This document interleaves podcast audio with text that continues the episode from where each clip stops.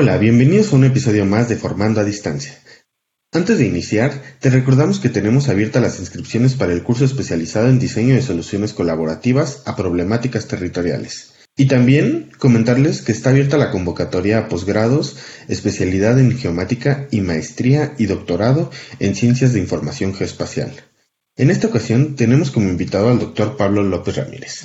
Él es licenciado en física por la UNAM y doctor en ciencias de información geoespacial por el Centro Geo. Sus principales temas de investigación han sido la construcción de bases de información geoespacial, modelos de agregación para la generación de inventarios de emisiones contaminantes, el modelado espacio-temporal de información y la vinculación de las perspectivas de geografía cuantitativa y ciencias de datos. Ahora sí, bienvenido y pues empecemos, ¿no? ¿Cuál es su principal línea de investigación en Centro Geo? Uy, pues a ver, es que mis, mis líneas de investigación son raras. Yo te diría que mi investigación en general gira alrededor de cómo, cómo aprovechar la dimensión geográfica de la información a través de diferentes problemas sustantivos. He trabajado aquí en Centro en cuestiones muy, muy variadas, o sea, desde el desarrollo de infraestructuras de datos espaciales, que es un tema más bien pues, legal, político, eh, digamos, organizacional, y un montón de trabajo también en el análisis de datos para hacer, por ejemplo, análisis de crimen, em, análisis de inventarios de emisiones de contaminantes, eh, investigación sobre redes sociales, diferentes cosas. Pero lo que une a todo eso es, digamos, cómo, cómo aprovechar la dimensión geográfica de la, de la información. Y eso pues es como que por su naturaleza una cuestión interdisciplinaria, en donde yo siempre me ando juntando con gente que sabe de un tema sustantivo en específico, puede ser crimen, puede ser redes sociales, eh, etcétera.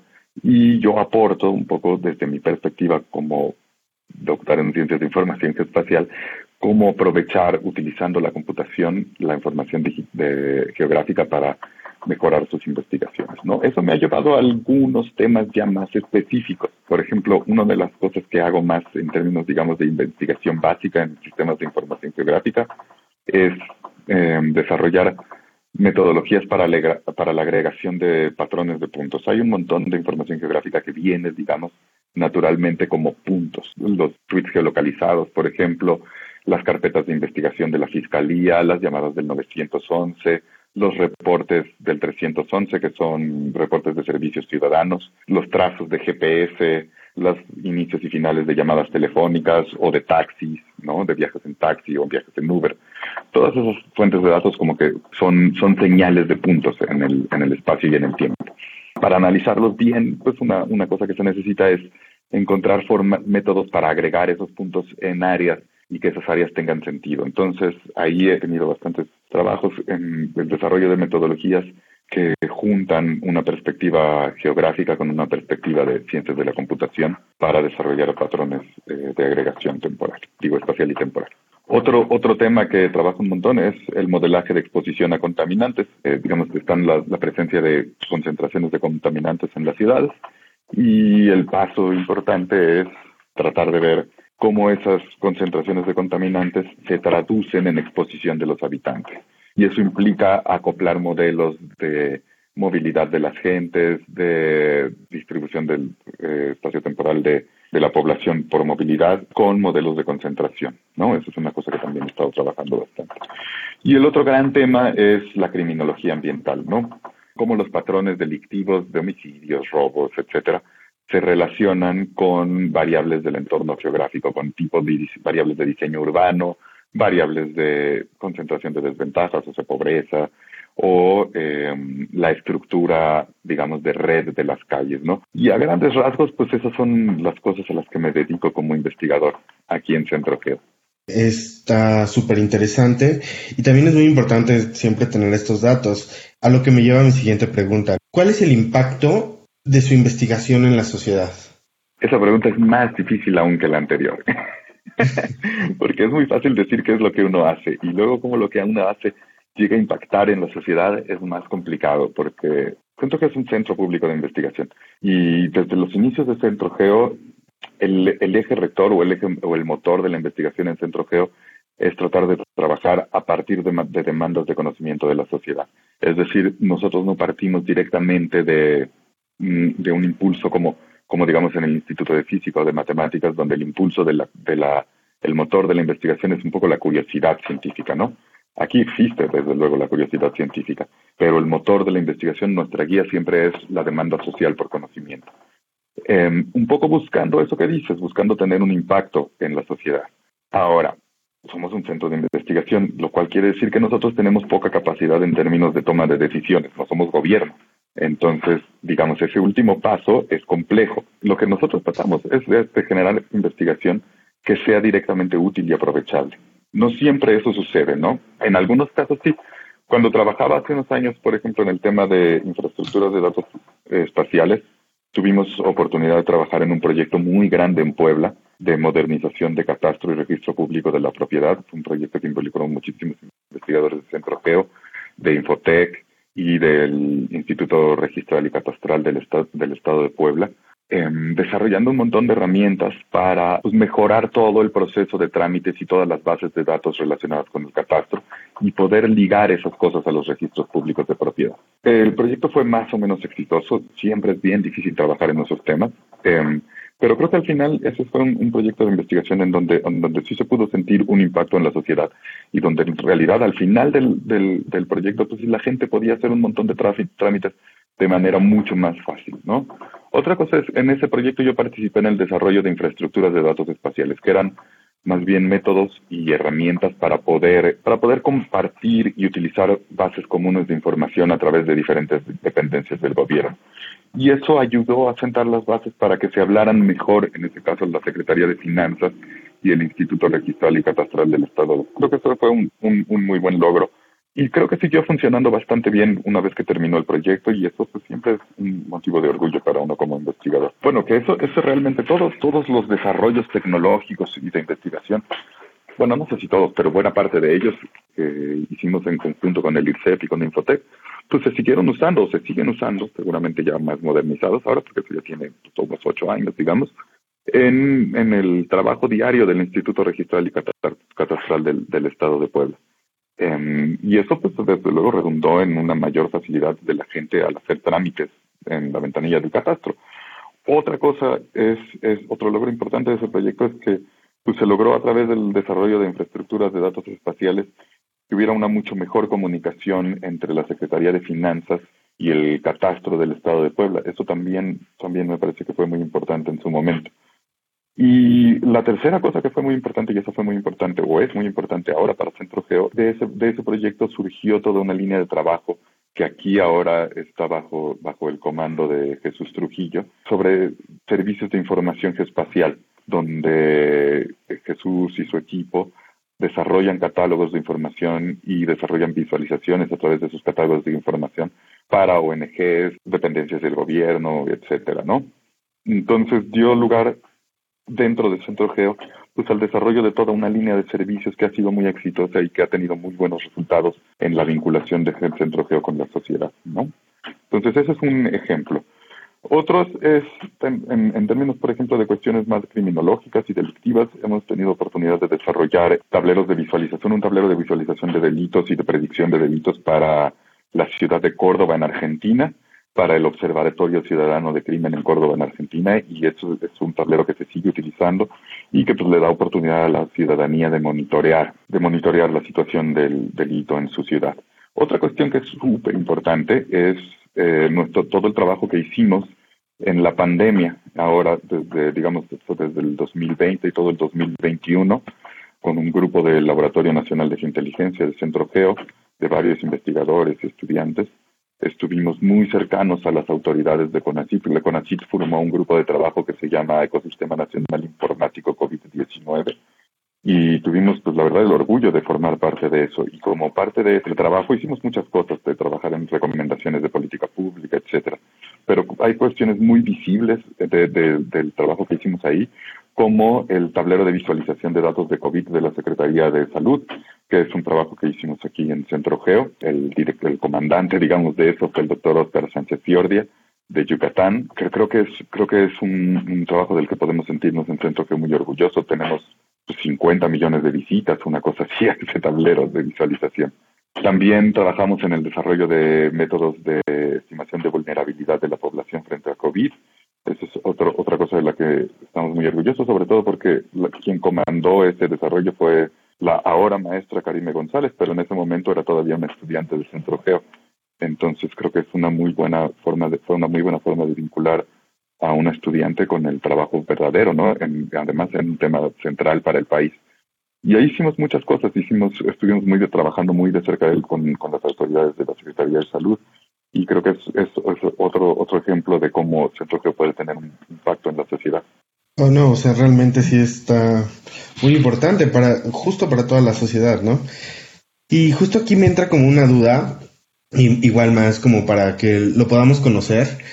¿Usted a qué se dedicaba antes de llegar al Centro Geo?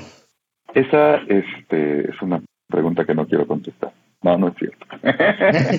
me dedicaba, yo estudié física en la UNAM. Cuando estudiaba física en la UNAM, yo estaba bien convencido de que me iba a convertir en un físico teórico que hacía unas investigaciones mucho más cercanas a las matemáticas que a la física, porque además soy malísimo para los laboratorios. Entonces, pues yo más bien hacía matemáticas y mi tema de investigación, eh, eh, claro, en la licenciatura, eran unas cosas, una cosa que se llama teoría CAM, que es Kolmogorov-Arnold-Mester. Es una cosa rarísima y súper inútil y muy extraña. Y después estaba yo ya en el proceso de titulación y eso, y cuando vino la huelga, la huelga larga de la UNAM del 98, 99, por ahí. Y ahí más bien empecé a trabajar en el Instituto Mexicano del Petróleo, porque otra cosa para la que era bueno era para las computadoras, era bueno programando y eso.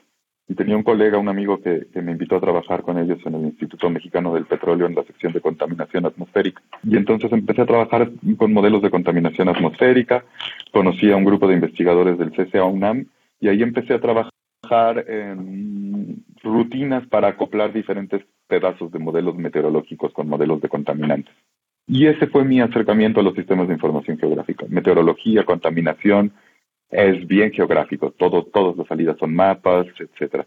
Entonces, antes de entrar aquí a Centro Geo a estudiar y después trabajar, lo que yo hacía era programar eh, rutinas de acoplamiento de modelos meteorológicos y modelos de contaminación atmosférica en el CCA. Al final acabé haciendo mi tesis en eso, ya abandoné la física teórica y las matemáticas y más bien me metí de lleno a las computadoras y eso fue lo que me trajo aquí a Centrogeo. Eso y el darme cuenta que lo que estaba haciendo ahí requería de muchísimo más conocimiento sobre la geografía y no solo sobre las computadoras y los contaminantes y ese tipo de cosas. Conforme a los episodios y, y todas las entrevistas que hemos tenido, nos hemos dado cuenta en Centro Geo, eh, pues la gran variante es la interdisciplinidad, ¿no? O sea, venimos de todos lados y así.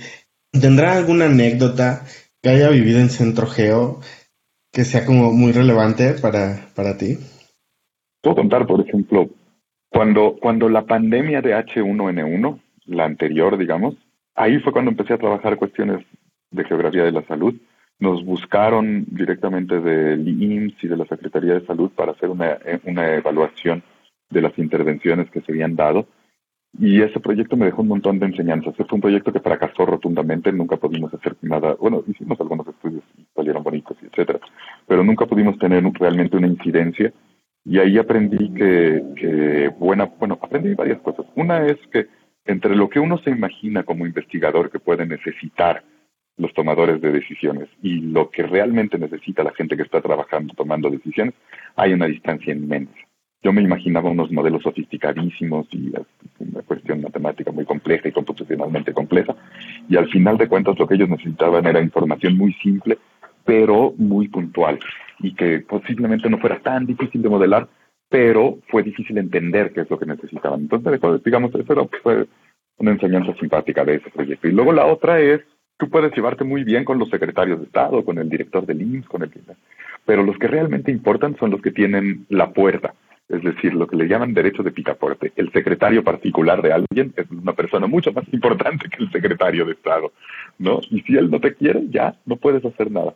Y ahí en este proyecto nos pasó eso, el secretario particular del director del IMSS no, no, no nos quería, a la en ese entonces directora del Centro Geo, Carmen Reyes, y el grupo de trabajo que íbamos no no no no le caímos bien y pues no o sea a pesar de que el otro le encantaba le encantaba lo que hacíamos nunca nunca pudimos entrar bien no ahora cuando entramos en este en esta nueva en la pandemia por por covid entramos a través de Conacit y Conacit tenía muy buena relación con las autoridades de Secretaría de Salud y eso nos permitió entrar y estar en reuniones muy importantes y estar entendiendo ahí qué es lo que necesitaban las autoridades, ¿no?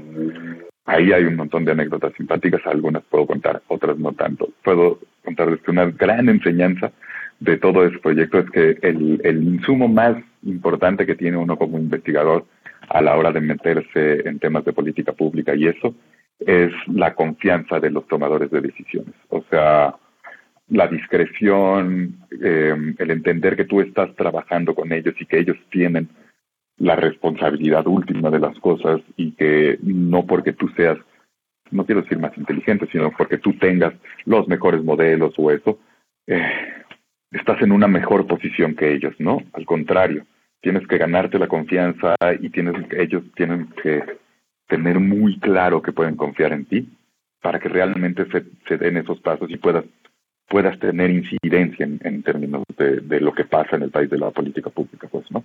Bueno, esto da paso a nuestra siguiente pregunta.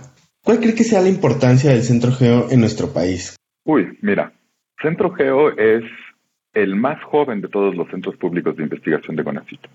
CONACYT tiene 26 centros públicos de investigación. Este, el más joven de ellos somos nosotros, tenemos 23 años, una cosa así. Em, y hasta hace muy poco éramos también el más chico de todos esos centros públicos de investigación. Ahora ya no, ahora somos como el segundo más chico, algo así. Em, sin embargo, pese, al pequeño tamaño y el poco tiempo que tenemos de existir como centro público de investigación, creo que hemos logrado posicionarnos eh, muy bien, por un lado, como, como centro de investigación, es decir, cuando yo llegué aquí a Centro Geo había cinco o seis investigadores, ¿no? Y pues realmente se producían pocos artículos científicos porque, bueno, pues era muy poco. Ahora somos cerca de 60 investigadores de muy, muy diversas áreas y la productividad científica pues, es muchísimo más grande, por supuesto, ¿no? Como centro de investigación hemos crecido. Como, como centro de investigación que se dedica a hacer desarrollo para política pública o para vinculación con la sociedad también. Ahí creo que el trabajo de nuestro director actual, el doctor Chapela, ha sido súper importante en acercarnos muchísimo a las autoridades de la Ciudad de México. Hemos trabajado muy de cerca con la Agencia Digital de Innovación Pública, pues desarrollar herramientas que sirvan ¿no? para la ciudad. Y eso nos ha posicionado muy bien como un centro que es capaz no solo de hacer investigación de frontera, sino también eh, trabajar en la interfaz entre investigación y política pública entre investigación e innovación para, para la ciudadanía, ¿no? Entonces, creo que a pesar de nuestro tamaño y nuestra relativa juventud, hemos alcanzado a posicionarnos bastante bien. Desde luego, la información geográfica está tomando cada vez más relevancia en, en el país y en el mundo, ¿no? Casi todos los problemas que afrontamos hoy día, las cosas como el cambio climático global, eh, la criminalidad, la desigualdad, todas esas son problemáticas que tienen una expresión en el territorio. Y todas esas son problemáticas que se pueden abordar desde las ciencias de información espacial. Y todas son cosas en las que nos hemos tratado de meter en Centro Geo y hemos tratado de aportar no solo en investigación, sino también en desarrollo e innovación, ¿no? Otro aspecto muy importante es eh, nuestros programas de posgrado. Nuestro programa de posgrado empezaron con la especialidad en geomática y la maestría en geomática. Y eran generaciones de dos estudiantes, una cosa así, por ahí del año 2000, y se abrían cada dos años. Ahora tenemos la especialidad en geomática, la maestría, eh, maestría y doctorado en ciencias de información espacial, tenemos una maestría profesionalizante en planeación espacial, otra profesionalizante en movilidad y logística, ampliamos nuestra oferta a las sedes académicas de Yucatán y de Aguascalientes y en algún futuro no muy lejano a Querétaro. Ahorita mismo tenemos 95 alumnos registrados en nuestros programas de posgrado. Es algo que nunca se había visto antes, ¿no? Y esperamos este año terminar con 120, 130 alumnos registrados en nuestros programas de posgrado. Y nuestros estudiantes, nuestros egresados se han posicionado en, muy buenos trabajos en diferentes instituciones. El director de información básica del de información geográfica básica del INEGI es un egresado de nuestro doctorado. Tenemos una subdirectora de seguridad vial aquí en la CEMOVI, también es egresada de nuestro doctorado. En la Comisión Nacional de Hidrocarburos, pues estamos funcionando muy bien para cubrir una carencia que tiene México de profesionales en ciencias de información espacial, en el manejo de datos espaciales, en visualización, etcétera, ¿no? Y creo que esa es otra contribución muy grande que, estamos haciendo y que cada vez haremos mejor en este centro. Muchísimas gracias, doctor Pablo López Ramírez. Agradecemos su tiempo, su conocimiento y que nos haya dado estos minutos para eh, pues contarnos un poquito más de, qué es lo que hace, cómo llegó y su gran aportación a, a las ciencias de la información geoespacial. El gusto es todo mío. Este, cuando quieran, me invitan, yo platico con ustedes, con todo el gusto del mundo. ¿Vale? Muchísimas gracias. Sale. Y muchas gracias a todos los que nos escuchan. Pues muchas gracias, doctor Pablo, por habernos acompañado en esta emisión del podcast. No olviden suscribirse a nuestro newsletter para recibir todas las actualizaciones de nuestros cursos y diplomados. Nos vemos hasta pronto.